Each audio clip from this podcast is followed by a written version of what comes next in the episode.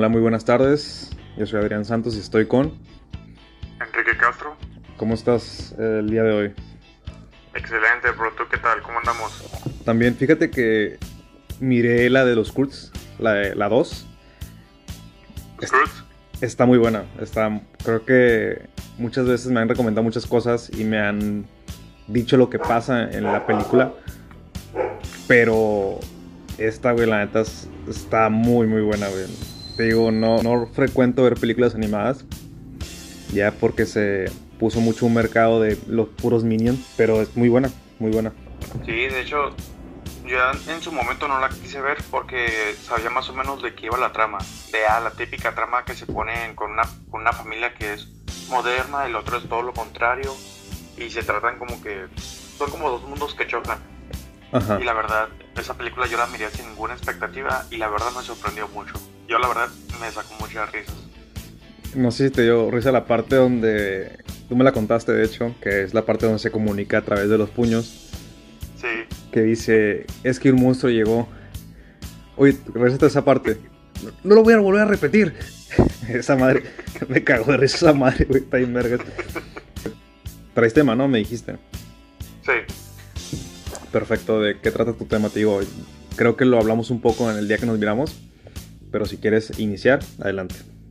Es un tema, es como observaciones. Es, es en base a la plática que tuvimos el otro día respecto a, a la música y lo que yo te había comentado acerca de, de la Rosalía. Al- a mí sinceramente me gusta mucho su música, o sea, si me la ponen la escucho y la bailo, pero no la entiendo. O sea, sí hay muchas partes que ya si te pones a analizarla, como en la de Chicken Teriyaki, si mal no recuerdo qué es, hay una frase que dice un billete, dos billetes o una tienda de billetes. Sí, o sea, si te pones a analizar es como que, ok, como... ¿Qué, qué pedo? Ajá, es como únicamente quieres algo que rime, pero realmente no lo estás metiendo como que coherencia. Creo que la Rosalía, no sé si entra en el... Creo que en un punto de, de la historia musical, las mujeres tomaron empoderamiento. No sé, váyanos muy atrás, ¿no? Con Paquita la del barrio, pongamos. Creo, creo que sí, la Rosalía como que quiso tomar ese tajo. Como el, el hecho de que inventó la, la, esa cosa- la frase de motomami, que son las mujeres empoderadas que andan en moto y supuestamente. Creo que sí como que miró el bug de que ahorita mujeres cualquier cosita que salga con a favor de ellas tenga sentido, no como que la aprovechan.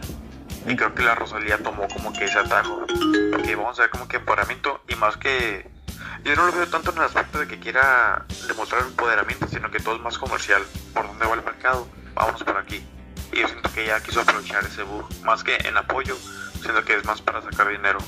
Aparte en el, en el ámbito del reggaetón, creo que es más el hecho de que vendas una imagen a que vendas las letras, ¿sabes? Porque creo que tanto una canción que es de Vicky que es la de A mí me gustan mayores, eh, pues esa canción creo que no es tanto de empoderamiento, creo que es- se va más por otro lado, no sé tú qué piensas. Ah, a mí me tocó ver un video de, de La Cotorriza, donde ella fue la invitada. Y de hecho sí le preguntan de esa canción. Y en la canción ella menciona que realmente no lo hizo por empoderamiento ni nada. Que simplemente lo hizo porque a ella le gustan mayores. Porque creo que su novio le gana por eh, cierta cantidad de años, no sé si siete años creo. Y que su familia sí le estaba mencionando mucho eso. Y por eso ella deci- decidió sacar esa canción. Digo, no, pues a mí la neta me gustan mayores acá y como se trataban las mujeres de antes y fierro, por ahí me voy. Y Ajá. se- se- al menos yo lo sentí como que más sincero. Mira, es que yo creo que La Rosalía, la primera can- canción que yo escuché fue con J Balvin, que es la de Con Altura. Sí, Muy buena canción. Eh, Pero yo pienso que para las mujeres debe ser un poco más difícil que los hombres entrar en ese mundo, ¿no? Porque que todas las canciones de reggaetón, ya sean anteriores o, o actuales, siempre la mujer como un, un objeto, a mi, eso es a mi parecer.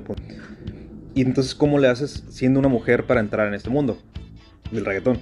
Ahí sí, como Vicky utilizó esa, digamos, ese espacio de me voy a poner como un objeto y ya después saco cosas mejores, ¿no? Como un trampolín que tienes que brincar para llegar ahí.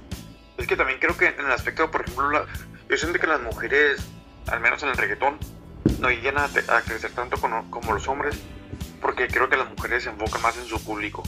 Digo que yo soy mujer, quiero hacer música para mujeres, y por ahí me voy, y por ahí me voy, y por ahí me voy. Y creo que, por ejemplo, en el aspecto de Maluma, las, sí las ha tirado como que también como de los hombres, pero siento que las tira también con que más unisex, más de que no le importa a quien la escuche, yo creo que la baile. Más en el aspecto así. Más la tira como que es un desamor, amor, o que la están haciendo al llegar una persona. Pero siento que las son más como. Más unisex, se podría decir. En las mujeres sí hablan, siento que hablan más como que de ellas, es como más tipo de empoderamiento. Al menos yo, yo sí lo veo, que por eso es más difícil que las mujeres destaquen, porque como que se limitan a cierto público.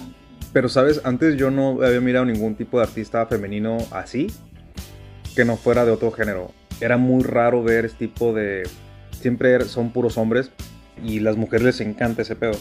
En esta generación tomaron como de, ¿sabes qué? Pues las mujeres también podemos. Y eso está muy, está muy bien.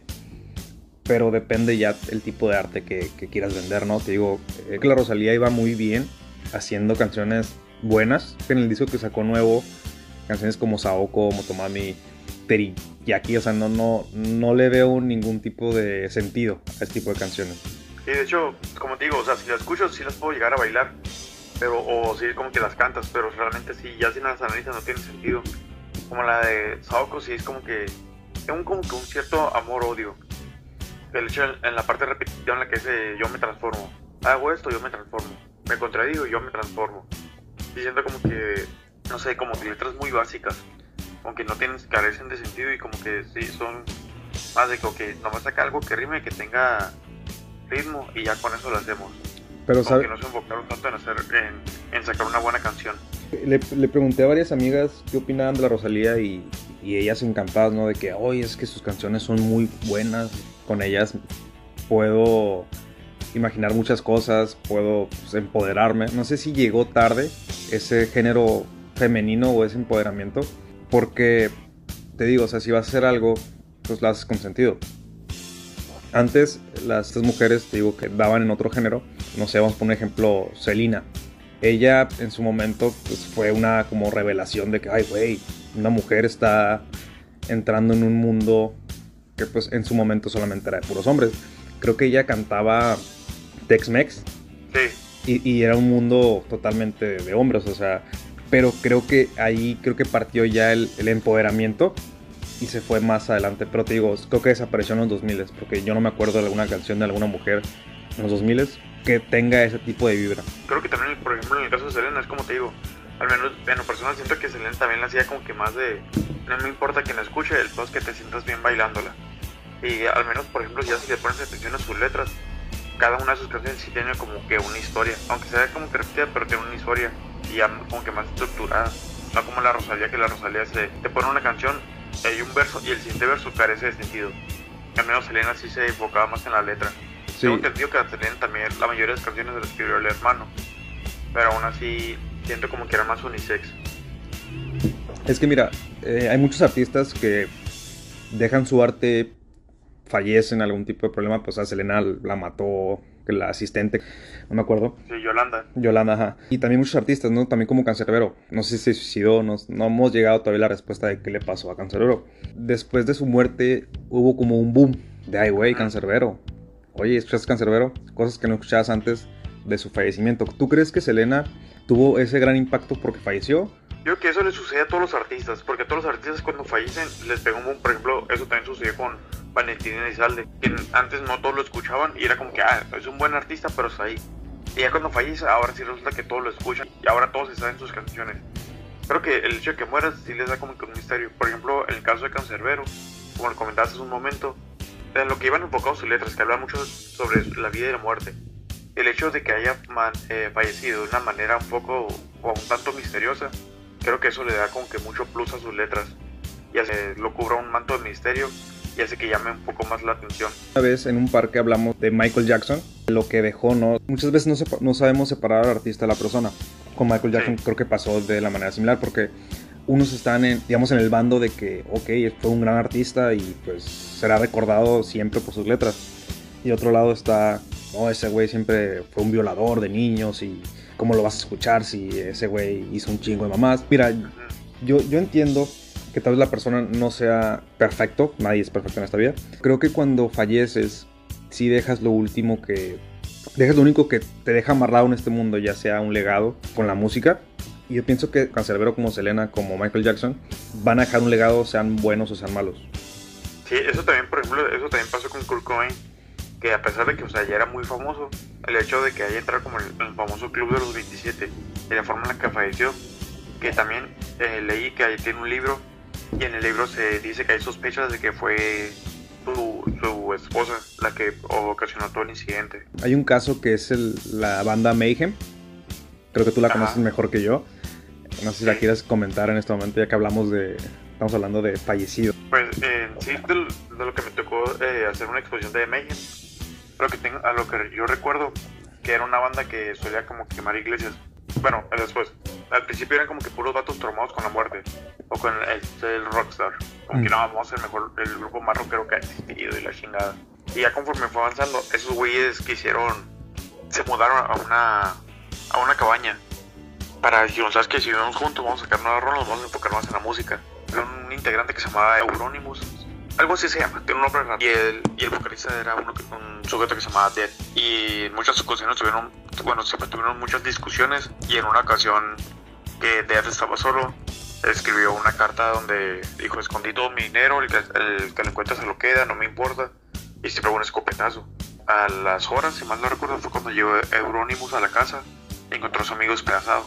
Y lo que él hizo, puso un cuchillo a un lado de él para que se mirara más hardcore, con los pedazos de cabeza, los puso cerca y fue rápido a comprarse una cámara de Kodak y le tomó una foto.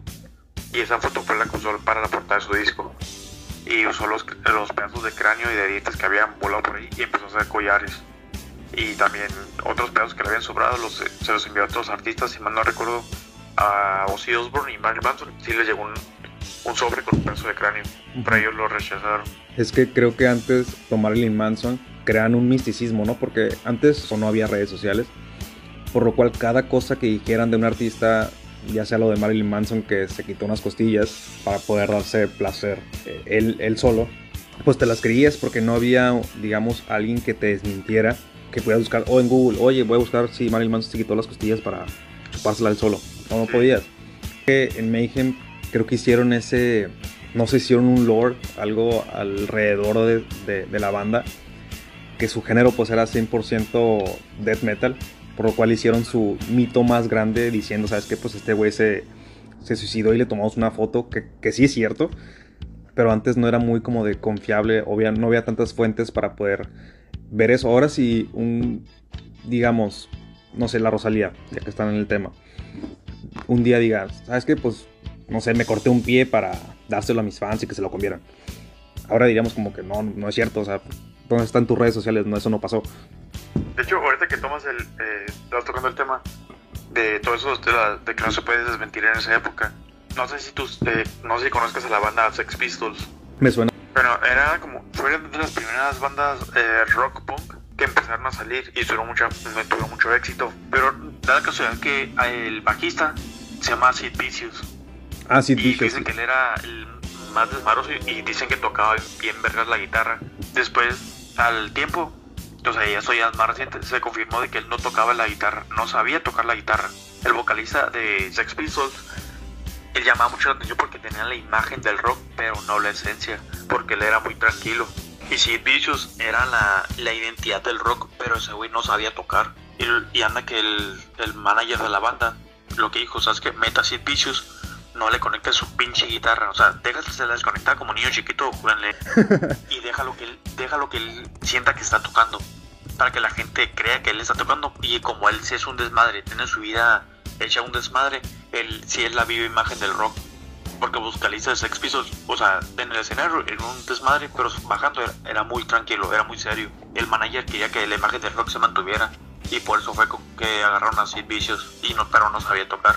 Tengo entendido que en una ocasión fueron con Jimi Hendrix para que le enseñara a tocar para ya dejar la farsa y que tocara.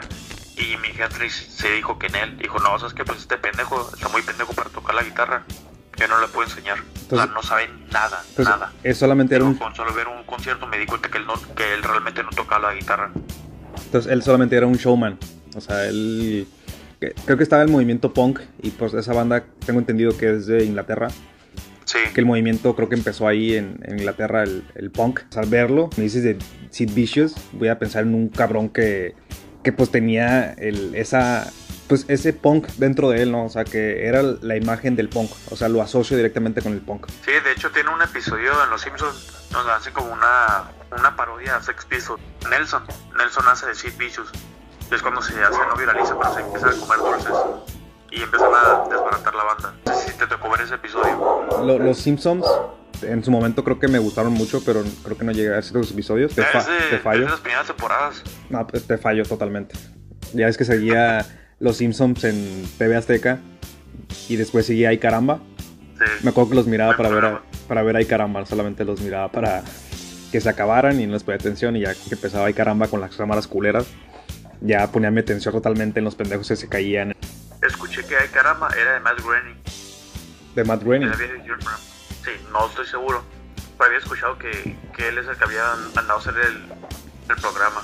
En el Chavo del 8, yéndonos muy lejos del tema, eh, México siempre se ha caracterizado por hacer buenas novelas, que están de la verga. Pero al último, pues cada quien va a, ser, va a tener su... Yo pienso que para cada producto hay una audiencia. Supongamos, en el cine hacen una... como tipo Avengers, ¿no? Que sale Rubí, sale Teresa, sale Marimar, sale... Imagínate las, las doñas que van a ir a estos cines, de que se juntan esas protagonistas de telenovelas. Es lo mismo con lo, que pasa con los Avengers en este momento. Para cada producto hay una audiencia. Las telenovelas lo que hacía el Chavo el 8 era que iban las televisoras de otros países y decía, ¿sabes qué? Te vendo el Chavo el 8, prometiste comprar esta telenovela, esta telenovela, o sea, lo usaban como gancho. No sé si tal vez Matt Groening hizo lo mismo con Ay Caramba, porque seguían uno después del otro. Podría ser. Podría ser, podría ser. Podríamos investigar el siguiente capítulo. Pero regresando al, a los, al misticismo de los, de los artistas, ¿tú conoces a Sinead O'Connor? No, no lo conozco. Es una morra. Ella tiene una voz, o tiene una voz muy bonita. Ahorita pues tiene como 55 años. En su momento era una artista revelación, así como de. En los 90 era como de no mames, Sinead O'Connor está súper chingona. Tenía un estilo. Estaba rapada. Pero. Ah, ok, ok, ok. creo, que ya, creo que ya lo estoy ubicando. Creo que ya sé por dónde vas. Perfecto. Entonces, en un concierto, eh, Sidney O'Connor lo que hace es que rompe una Biblia. Y ahí. Sí, ya recordé. que rompe la, foto del Papa, ¿no? Ajá, rompe la foto del Papa, perdón. Y en ese momento queda canceladísima. Creo que es la primera artista que fue cancelada cuando todavía la cancelación no había ni existido. O sea, de todos lados la vetaron. Ya su música no volvió a despegar de ninguna manera qué huevos de la morra, o sea, qué huevos de enfrentarse a una... Porque en ese momento la, iglesia era, cállate y lo que pase, ¿no? O sea, cualquier cosa que hiciera la iglesia estaba como, ah, chingón, está muy bien visto ese pedo. No, no importa que los padres violaban niños, no importa, la iglesia era lo, lo máximo. Y lo que hace ella se me hizo como un acto de valentía, que en su momento creo que no lo supieron valorar, porque se fue para abajo la morra, se fue para abajo. Siento como que sí fue un punto muy realista, pero de hecho una mala época. Era cuando, si de por sí la iglesia siempre ha tenido poder, en ese, en ese punto era donde más fuerza tenía. Que por eso también a los Beatles, también cuando John Lennon hizo el comentario que eran más famosos que Jesús, también hicieron una quema vacía a los Beatles. Creo que lo, lo sacaron fuera de contexto, ¿eh? porque creo que lo que John Lennon dijo fue muy diferente a lo, como lo interpretamos o lo interpretaron en ese momento. Creo que él dijo, ah, pues nos están siguiendo por todos lados, nos están escuchando por todos lados, los veo por todos lados, pues parecemos Jesús. Pero no lo dijo como de, ah, nosotros somos Jesús, somos como Jesús, no. Dijo que, que al momento de que tanta... Porque los Beatles creo que fue la primera boy band y, y lo seguían para todos lados. La leyenda de que Paul McCartney se murió y para que no se hiciera un suicidio masivo, contrataron a un actor. A William Turner. A William Turner, ajá, para poder reemplazarlo y que no pasara eso. Pero regresando con Sidney O'Connor, hay una historia que, que, de hecho regresando al tema de que el misticismo de los artistas, si no te lo crees o no te lo creías antes, eh, Prince, después de su, creo que cinco años después de su fatídico evento de romper la foto del Papa, Prince la invitó a su casa. Prince. Canta la canción de Purple Rain, Purple Rain, no sé cómo va. Pero, pero la invita a su casa, le, la pone en una mesa grandota, ese güey está en el extremo de la mesa y la, la con con está en el extremo de la mesa. Entonces su mayordomo le da un plato frío de sopa, era como verde, y la morra no quería, o sea, el ambiente estaba muy tenso, la morra no quería probarla por temor a que la envenenara el vato. Y luego el vato dice, no, párate. Eh, y le dice a su mayordomo, mayordomo, tráeme las armas. Entonces el, mayordomo llega con dos almohadas, le da una a Sidney O'Connor y le da otra a Prince. Y Prince le empieza a pegar a la morra, güey, con las almohadas. Como pelea almohadas, pelea almohadas. O sea, dices como, ¿qué pedo? ¿Qué está pasando aquí? Y ya después la morra pues ya sabes que yo me quiero ir. Y el vato dice, no, no, no te vas a ir. Entonces el vato va por una pistola, la morra se logra escapar. Y como era una mansión en, creo que en Beverly Hills, en Los Ángeles, había gente del otro lado en otras mansiones. Por lo cual Sidney O'Connor se salta la, la barda de Prince y va a pedir ayuda. Pero en su momento pues ella lo quiso decir, ¿sabes qué? Pues Prince me hizo toda esta mamada y nadie le creyó por el pedo de antes. Como el cuento del lobo. Como el cuento del lobo, exacto. Te digo, el misticismo de las artistas era muy grande y creo que ya estamos perdiendo eso y la verdad se me hace muy culero perder eso. Sí, es que antes también como el hecho de conocer la vida de un artista era muy difícil, te tienes que conformar con revistas y con lo poco que ellos dejaran ver en la tele.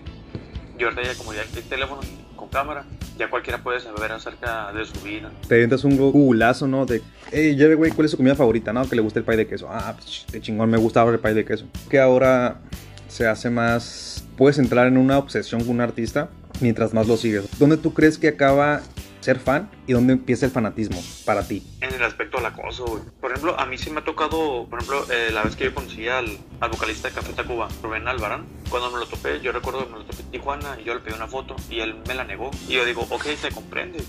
Él está ocupado o a lo mejor estaba harto las fotos. Mi punto de vista fue, ok, pues gracias, me gusta tu música, no te molesto más. En su momento recuerdo que sí me molesté, pero ya cuando me puse a pensar, le dije, güey, pues él está en su derecho de, negarme la foto. Y yo siento que ahí se, diferencia mucho entre un fanático y ya el, fanatismo así obsesivo. Que si hay artistas que dicen, no, pero es que tú me debes una foto porque tú me debes todo a mí, porque tú te debes al público. Y yo, güey, pues mal. Si te lo topas en la calle, pues déjalo, o sea, cada quien tiene su vida. Y yo siento que el hecho de obsesivo es cuando tú ya no respetas sus límites. Miras, no sé, miras a un artista en el baño y tú, hey, güey, güey, una foto. Y el gato está cagando, o sea, a nadie le una foto cagando, a mí no me gustaría. No, a nadie, a nadie. Yo siento que, sabes, que vas bien cuando aprendes a respetar eso, ¿sabes que no sé, no sé si te vuelvo a topar en la vida, pero ahorita no es un buen momento para la foto y lo respeto. Sí, antes, imagínate, creo que si le hubieras pedido una foto yéndonos a una banda de antes, no sé, Moenia o Edición Minúscula, o sea, es que yo tomo una foto contigo, ya como de no, gracias, güey. Tú te hubieras quedado con ese rencor si es rencoroso. Pero ahora ya si te niegan una foto es como de lo vas a poner en redes sociales de que, hey, ¿sabes qué? Pues este pinche mamón me negó la foto y qué putos, eh, los fans hicimos y eres mi mamón. Y te digo, antes, antes no pasaba eso. Ahora la cancelación creo que está pues a la vuelta de un de una mala acción o de hacerle el feo a alguien. Yo creo que eso, eso está mal justificado. Eso también me tocó escuchárselo al vocalista de Rake. Y yo antes sí decía, ¿sabes qué? Pues ese güey es muy mamón y todo el pedo, lo que tú quieras nega fotos, pero recuerdo que hizo comentarios que yo me quedé pensando y dije, güey, tiene razón. Porque si, por ejemplo, si te lo topas en un concierto, tú compraste tu boleto, tú eres su público. Y ahí se miraría muy mamón que si tú le estás comprando boletos, el vato te, te niega una foto. Pero si te lo topas en la calle, güey, realmente, o sea, por ejemplo, que digas, ¿sabes qué? Es que me mamo chingo tu música, que no sé qué. ¿Has ido algún concierto mío? No, pues que no. ¿Has comprado alguno de mis discos? No. Ok, entonces realmente no eres mi público, o sea, si tú me estás viendo a mí, yo no tengo por qué estarte dando una foto a ti. Sí, entiendes? Sí, sí, sí, sí entiendo. Y creo que también un punto para los artistas de antes creo que era el cómo conseguir su música. Ahora ya pues, cualquier persona, bueno, en los 2000 o 2010, pues era como, ah, pues me meto a Ares, descargo todo el disco. Tal vez algún posible virus llegue ahí, me vale madres, pero yo escuchar la canción de este güey porque me gusta. Y el vocalista de Miranda le una, entrevista hace poco y él dijo, sabes que muchas veces tuve que firmar discos pirata, pero yo no me tengo que molestar con la gente que los compra. Yo me tengo que molestar porque es caro en la industria musical para gastarte, no sé, en tu momento creo que costaban 300 pesos, 500 pesos más o menos.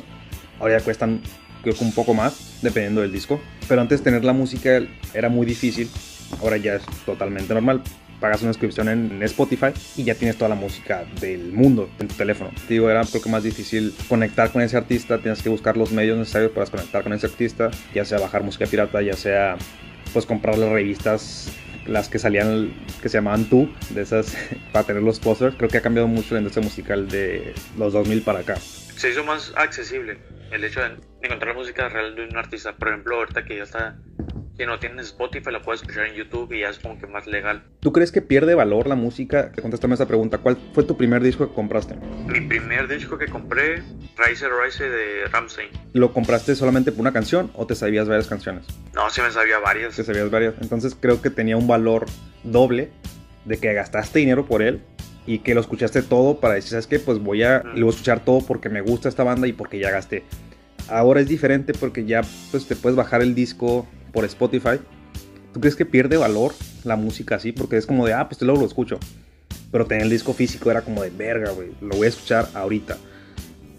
Eh, ¿Te refieres a valor económico o a valor como sentimental? A valor, ajá, valor sentimental. No, siento que valor sentimental sí cambia mucho. Sabes que la música que me gusta común de Lobo Lesbian es muy diferente el hecho de cuando yo la descargaba por, por, Spotify o por YouTube a cuando yo compré el disco y sientes como que esa, ese sentimiento raro de que estás contribuyendo con la banda y que tienes algo oficial de ellos. Por ejemplo, eso también me pasó mucho cuando yo me compré el disco de Mother de Ramsey. Pero creo que yo estaba muy emocionado y al abrirlo viene un agua con las firmas de ellos. Obviamente, o sea, no son firmas a mano, son como que impresas. Pero el hecho de que hayan metido ese papel, a mí le dio mucho valor y ese papel lo pido demasiado. Sí, le, le, agregó un valor. tener algo físico le da como que más valor sentimental al producto.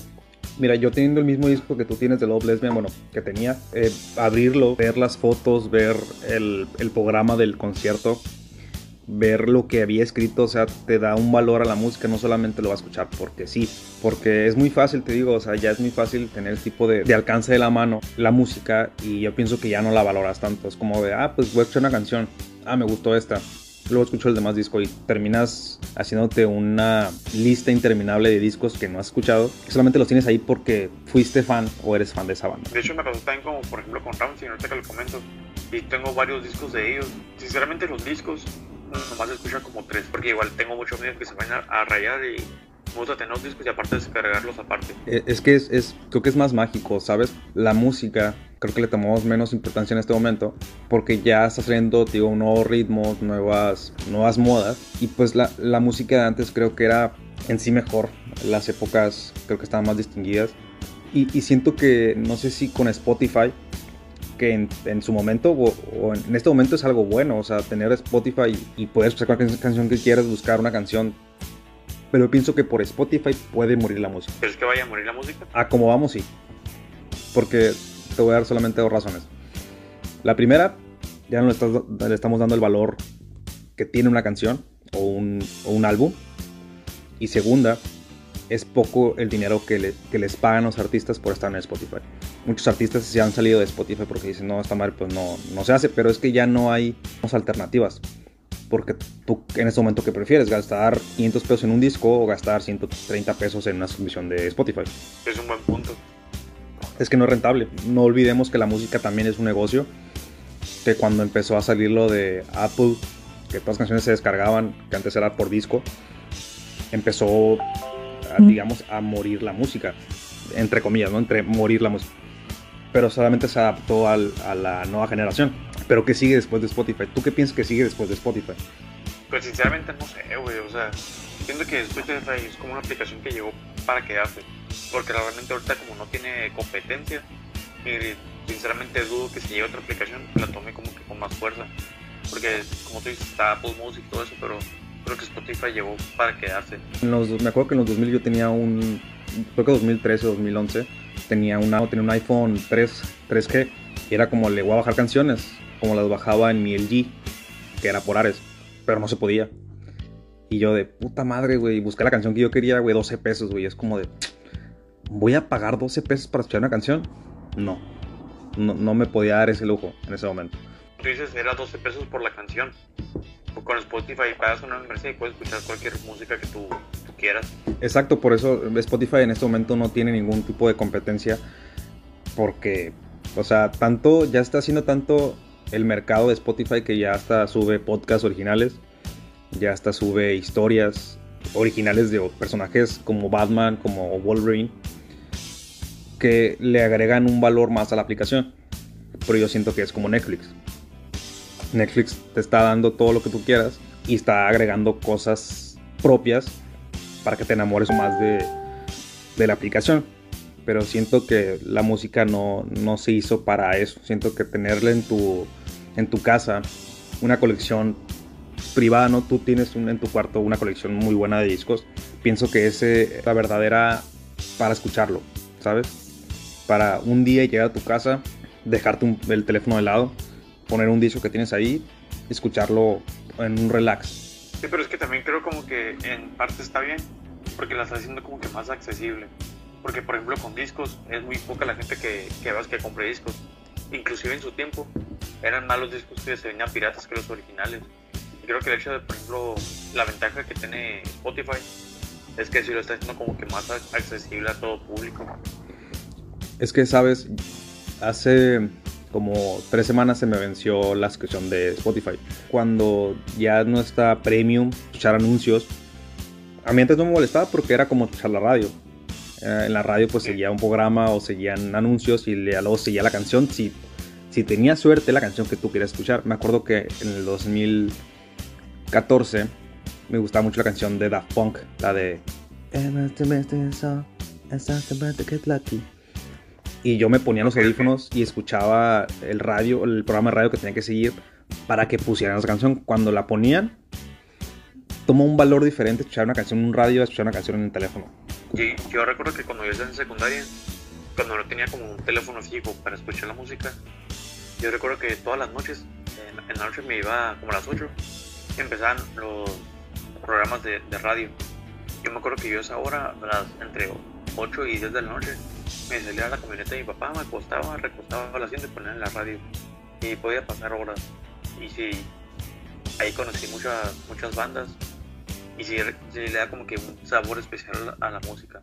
Sí, aparte te digo, como se me acabó la suscripción de, de Spotify, yo tengo una aplicación en el teléfono que se llama SnapTube.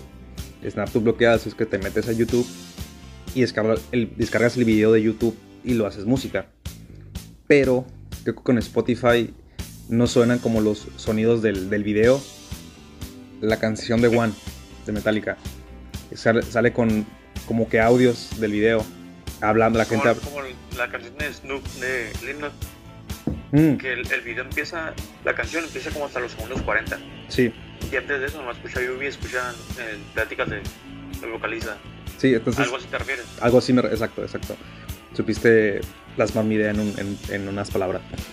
Pero sí, o sea, pierde mucho el valor porque estás en tu, en tu pedo con tus canciones eh, bajadas de YouTube y, es creo que enfadoso adelantarla al segundo correcto para que digas, ah, ya la puedo escuchar a gusto. En Spotify pues no pasa eso, solamente la canción empieza en el momento que empieza la canción.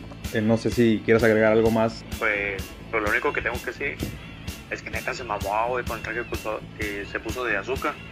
Muy buena, muy buena se mira. Y le quedó. Me sorprende que siguen haciendo homenajes a una serie tan vieja, porque bueno, sí tiene mucha fama, pero ya todos se enfocan como que más Demon Slayer o Naruto. Sí. Me sorprendió cuando que lo sacara de Evangelion. Se miraba la neta muy guapa. Pero ¿cómo iba la canción de esa de los billetes? Ah, no la voy a cantar, perro. Nomás dilo un poco. Solamente un poco.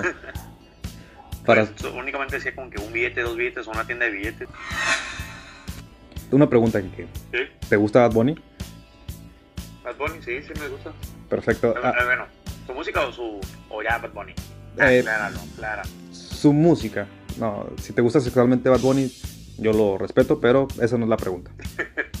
ah, su música sí, su música sí. Ah, bueno, pues acuérdate el día que fuimos, que hablamos antes en el segmento anterior, de que nos vimos y hablamos en la plaza, y pues para profundizar un poco más el tema, hice como una lista de lo malo, lo bueno que tiene Bad Bunny. El, pues te mencioné también que la música, el arte y las modas, pues es en base a la generación donde nos encontremos. Estamos en una generación donde ya todo es más fácil. Si quieres comer, eh, pero no quieres cocinar ni salir, te pides un Rappi. Si no quieres manejar para irte a tomar con tus amigos, pides un Uber. Eh, si no quieres esperarte un, que salga tu capítulo favorito de tu serie favorita eh, por tele, pues te, te avientas toda la temporada de putazo en, en Netflix. Siento que la música de Bad Bunny sigue esa misma esencia. En las fiestas siempre vas a escuchar canciones de Bad Bunny. ¿Por qué piensas que pasa eso? Pues creo que le mete como que más como más generales. Como por ejemplo, creo que el reggaetón es como que el, central, el, lo central de la música, con lo más, lo más general. Porque, por ejemplo, si estás con una banda de buchones y pones rock, te van a ver mal.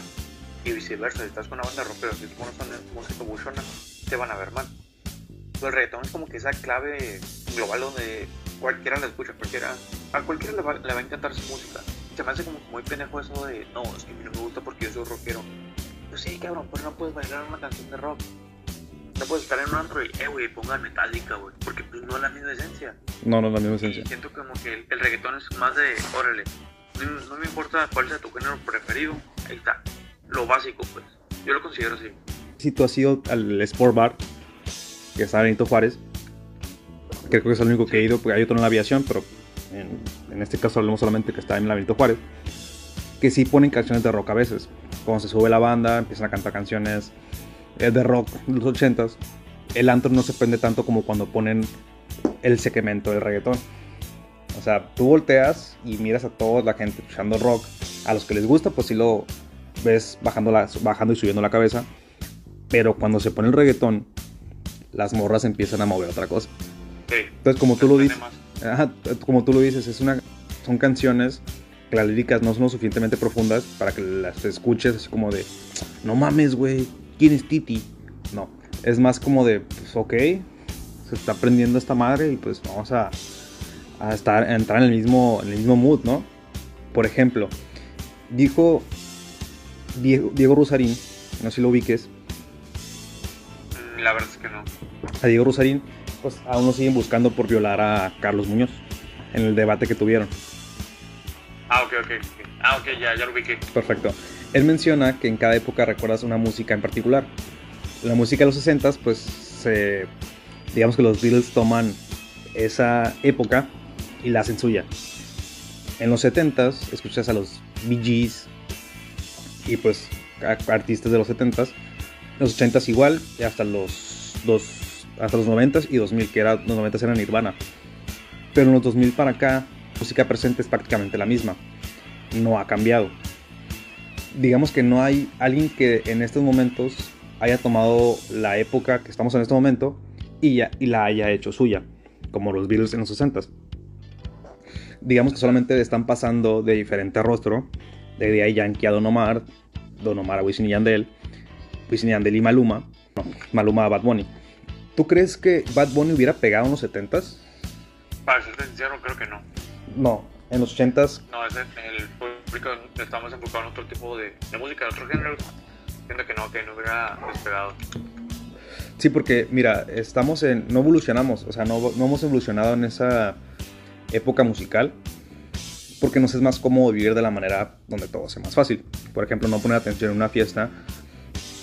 Y pues solamente es, pues, entrar en el mood que está o que provoca el reggaetón. Por ejemplo, ¿cuál es tu época? Si pudiese ir a alguna época musical, ¿cuál sería? Si yo pudiera ir a cierta época, Ajá, ¿cuál te gustaría quedarte? creo que en los 90. En los 90. Dice mucha gente que el, el rock and roll nació en los 80s, derivado del blues, o digamos un poco más pesadón. Hay una escena en la película de Volver al Futuro que, plantea ese misma cuestionante en esto de lo que hubiera pasado si Bad Bunny existiera en ese momento. Ya ves que la escena donde Marty McFly eh, pone a tocar con la, con la banda, que canta la canción de Earth Angel, Earth Angel, You will be my. Y ya cuando acaba la canción, empieza a tocar Marty McFly de guitarra el ritmo de Chuck Berry. Y todos los vatos se quedan como de, ¿qué pedo con este güey?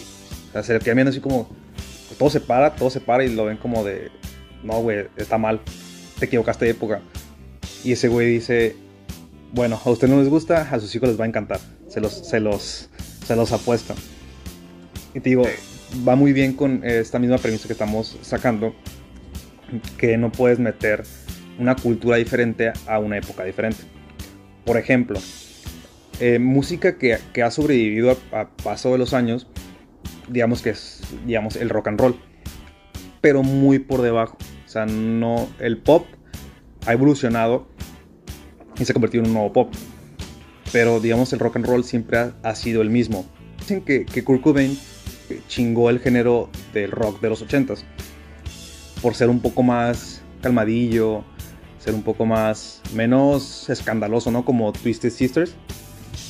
Eh, que era una banda muy pesada, Ozzy Osbourne, eh, ACDC, Nirvana rompió o, o evolucionó el rock. ¿Tú qué piensas? ¿Lo evolucionó o solamente lo jodió? Pues mira, ahí sí tengo como cierta lucha interna. Porque, bueno, no sé si sabías que había un, una rivalidad entre Kurt Cobain y Axel Rose. Que es vocalista de Guns N' Roses. Sí. Lo que, lo que argumentaba Kurt Cobain era que Axel Rose era el que estaba matando el rock. Porque si sabes que pues el rock es para que te escuchen, para que te expreses. Y a- Axel Rose lo empezó a hacer más comercial. Es que vamos a movernos, vamos a hacer eso, vamos a dar más show. Y. Kurt Cobain estaba en contra de eso. Kurt Cobain estaba como, ok, vamos a hacer. Vamos a ver, no importa que destruyamos el escenario, pero el peor es expresarnos. No de, ok, vamos a vender todo. No, el peor es expresarnos y sacar lo que tengamos dentro decir lo que queremos decir. Y de hecho sí me tocó ver en unas entrevistas que estaban hablando de que en una ocasión sí estuvieron a punto de golpearse. Bueno, en varias ocasiones. Pero una de los camerinos sí se, sí se molestaron ambos. Y, y Axel Rose le buscó pleito, pero Axel Rose estaba con sus guardias. Y. Kurt Cobain pues le dijo que no, que así no. Creo que la historia es de que la Axel Rose le dijo, quita tu puta de, de aquí, que era la esposa de Sí, Kurt. Cobain.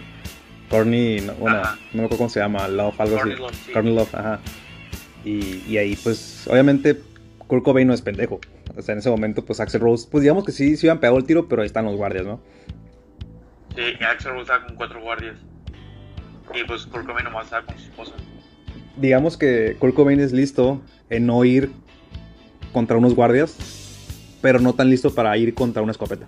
Eh, posiblemente. Es que como te digo, hay una teoría en el libro de Kurt Cobain que habla acerca de, de que realmente Courtney Love fue la que, orga- la, la que orquestó todo, los que están, los que eran allegados a él, de que Kurt Cobain decía que él ya se quería divorciar.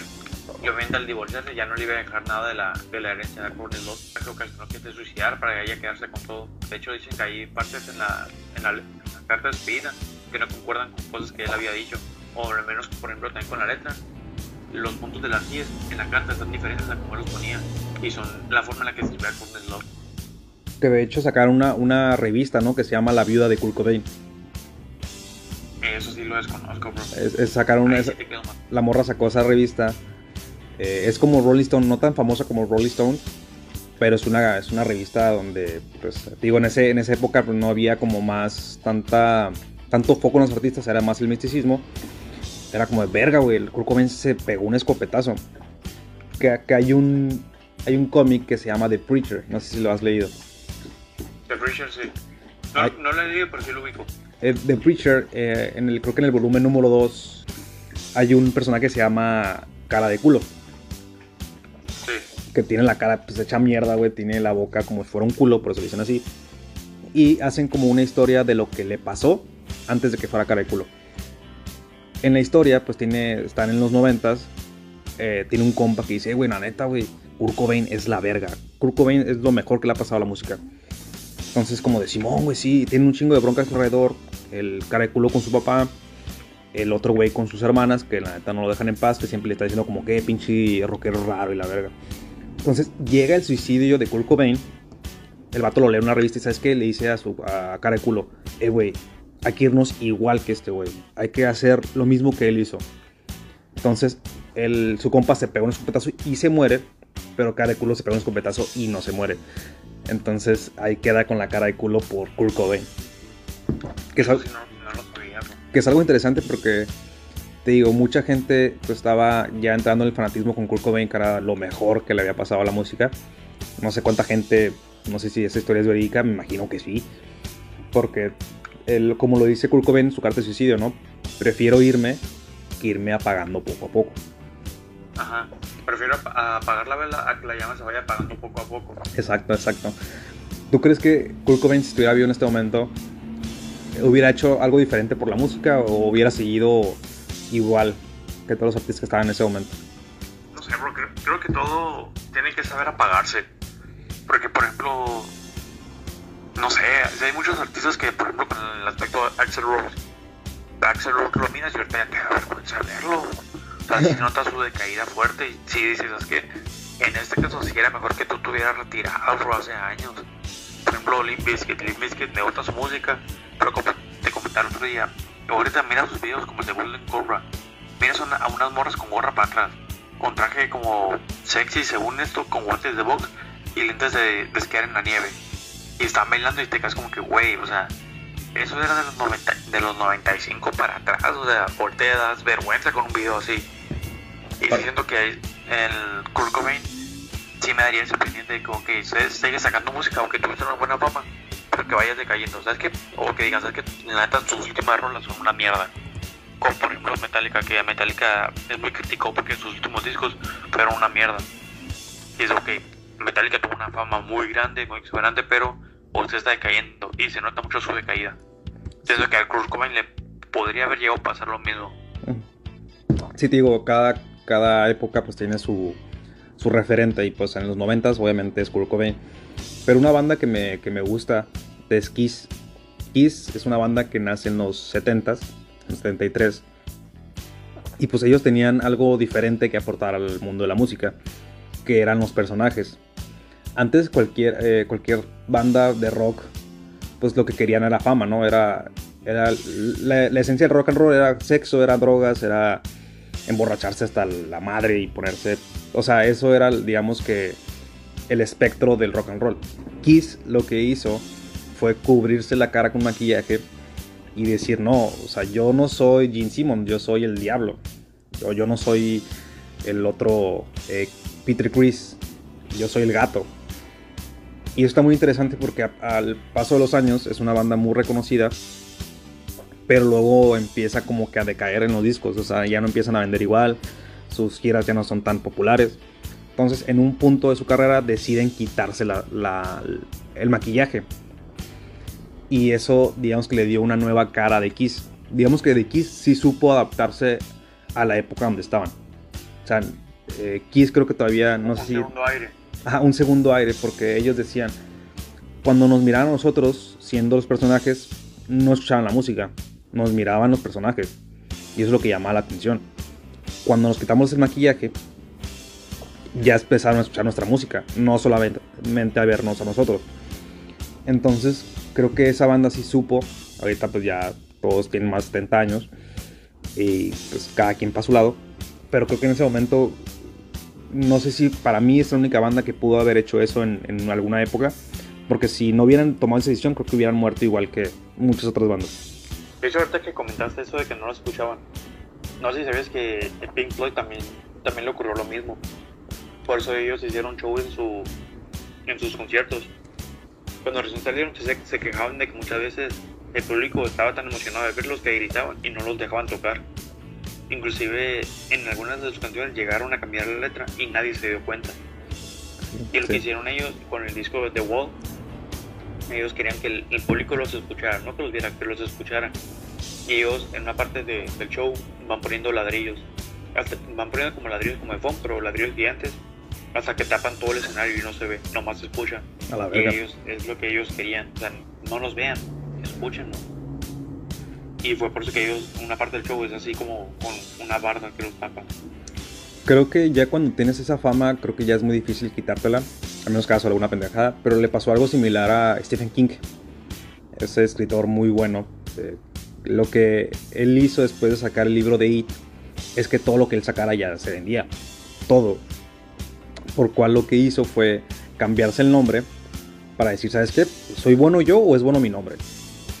Y la neta sacó los libros y pues sí se vendieron, entonces él pudo decir, ¿sabes qué? Pues les gusta mi nombre y por eso vende, pero también les gusta lo que yo escribo, aunque sea nombre de otro güey. Y sacó como cinco libros con ese seudónimo, no me acuerdo cómo es el seudónimo, pero digamos que cuando un fan ya es, digamos, ya está totalmente eh, compenetrado con la banda, pues ya, sea lo que hagan, aunque saquen una mierda, el, fan va a estar ahí.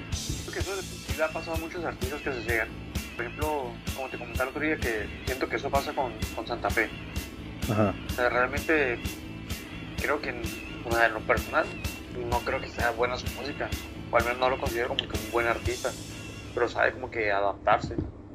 Sí, lo que comentabas con Santa Fe Clan, de que es más por su carisma. Sí. que por su talento musical. Sí, porque las canciones que él, que él- yo he escuchado de él, pues no se me hacen muy buenas o no tengo demasiadas canciones descargadas. Pero su persona, su personalidad es muy, muy, muy buena.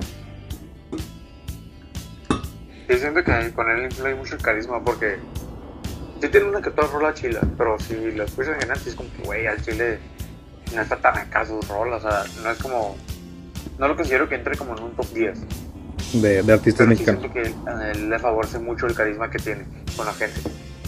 Mira, yo pienso que, que lo bueno, pasando al, punto de Bad Bunny, lo bueno creo que fue que aunque tú, tú me lo dijiste en la plaza, aunque seas buchón, aunque seas rockero, aunque seas cholo, aunque seas punk, te puede gustar Bad Bunny y nadie te va a decir nada. Y antes yo creo que los gustos estaban más marcados. Antes no podías decir que te gustaba una canción de Justin Bieber, la de Baby, porque te iban a tirar bien cabrón. Eh, muy cabrón. O sea, tú tuviste alguna canción que por miedo o que te haya gustado, pero no hayas dicho porque tenías miedo que alguien te juzgara. Los gu- gustos culposos. Exacto, los gustos culposos. Varios, güey. Recuerdo que en especial era, me, me pasaba mucho como con Miranda o Moderato. Creo que fue más con Moderato. Yo decía, eh, güey, me gusta Moderato. ¿Cómo te va a gustar eso? Es un rock. Y es como la, la, por las voces que hacía él. Y me que, "Eh, güey, pero ¿cómo te va a gustar Moderato? Y yo decía de que, pues, güey, a mí me gusta. Y era cuando, por ejemplo, de todos decían, no, que escucho Panda y la chingada. Y yo decía como, que, güey, pues sí está chido Panda, pero me gusta Moderato. Y creo Sí. que también en algún momento también me, me llegó a ocurrir con, con Kinky. Y todos, no, es que Kinky la neta pues estaba en culero. Y yo, güey, pero me gusta. O sea, ¿cuál es el, el pedo? Sí, era, era- Y más, más actual con Miranda. Se hacían mucho los, los grupos musicales, ¿no? Los rockeros con los rockeros, los punks con los punks, los cholos con los cholos, los buchones con los buchones. O sea, digamos que no te podías entremezclar con ninguno. Me acuerdo de una canción que yo no ni podía escuchar porque me daba como, como era como traicionar mis gustos. En la canción de Baby de Justin Bieber. Que en su momento pues era una canción muy criticada. Pero no sé, güey, algo tenía la canción que decía como, eh, esta canción está buena, pues no, es que no la puedo cantar porque pues, me van a decir joto. Pero pienso que Bad Bunny trajo eso, o sea, trajo como el, el decir, ¿sabes qué? Pues cualquier persona puede escuchar mi música, cualquier persona, romper las barreras. ajá, rompió la barrera y creo que eso es lo bueno. De que rompió muchas barreras y la gente ya no es tan como de, no, güey, no, no te puede gustar Bad Bunny, güey, porque eres rockero, güey. Pues, pues me gusta, güey, ya. O sea, no, no vas a poder cambiar tus, tus gustos. O ya no tienes que esconderlos tantos como antes. Sí, de verdad es como que más abierto todo. Sí, y creo que también lo, lo último bueno de Bad Bunny es que puedes ir a las fiestas y quitar a Bad Bunny para ver cuál es la reacción de la, de la gente que, que lo está escuchando, ¿no? Digo, he ido a cuatro fiestas, reuniones, he quitado Bad Bunny y se escucha el "Ey, ey, ey, no lo quites, no lo quites. Porque le estás quitando al artista de su generación. Sí. Pero la última pregunta ya para cerrar el segmento. ¿Borrarías el reggaetón de la existencia musical? Nada, es necesario. ¿Tú Yo lo considero necesario, yo no lo borro. ¿Lo ves más como un mal necesario o como un bien necesario para la música? Yo lo veo como que un bien necesario. Porque como te digo, yo lo veo como que muy, muy general para todos.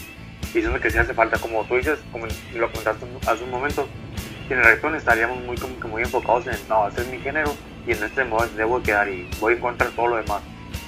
Siento que el reggaetón es como que el, el parteaguas de todo. Sí, creo que ya no puedes ir en contra del reggaetón. En la canción de Residente con Bizarrap le tiró a J Balvin. Sí, Pero creo que lo que hizo Residente en esa sesión fue de poner todo lo malo del reggaetón actual y tirarlo, ¿sabes? Concuerdo, concuerdo con él lo que dice de pagas 500 dólares para ver un pendejo vestido de colores brincando. Los shows son así, pero eh, no sé si te tocó ver que estaban los boletos de Bad Bunny que ya no había. Se acabaron en, chinga todos cagando el palo de quiero mi boleto, quiero ir, quiero mi boleto, quiero ir. Por lo cual, aunque le tires y le tires al reggaetón, este es un género que no va a morir. sí le queda muchísima vida. Creo que el reggaetón es el género musical con más vida que hay. Sí, me acuerdo mucho de la gente que decía, no, ese género va a morir, no va a dar mucho. Y pues, aquí seguimos, ¿no? Escuchando en las fiestas un poco de reggaetón. Cerrar ya el capítulo. eh, pues quería entrar a una sección nueva que se llama Kike Recomiéndanos Algo. Puedes recomendar ya sea una película, una serie, una canción, un artista. La, ahorita lo que estoy mirando yo que me quedé muy enganchado, como te comentaba el otro día. Sí, ahorita la serie con la que yo me quedé bien enganchado, ya es una serie viejita, que se llama Todos odian a Chris. Ah, Esa me está mamando un chingo porque ahorita estaría súper canceladísima. Porque hacen un humor muy, muy racista, muy clasista hacia los negros. Y ahorita estaría prohibida, pero pues es una joyita de, de serie. Esa la recomiendo. ¿Dónde podemos encontrar? El sellito Kike. ¿Dónde? el siguito Kike. Eh, ¿Dónde la podemos encontrar? Pero yo lo estoy mirando en HBO. Creo que en Amazon estaba, pero creo que la retiraron. Pero en HBO están las cuatro temporadas y la verdad lo valen. Entonces, eh, para los que nos escuchan, nuestras nueve personas de audiencia, eh, vean Todos odian a Chris, que tiene el sello Kike. Eh, ya, A huevo. pues, ya con esto nos podemos despedir. No sé si quieres agregar algo más antes de, de terminar esta sesión. Ah, pero todo bien. Perfecto, entonces, pues, yo fui Adrián Santos. Y yo soy Enrique Castro.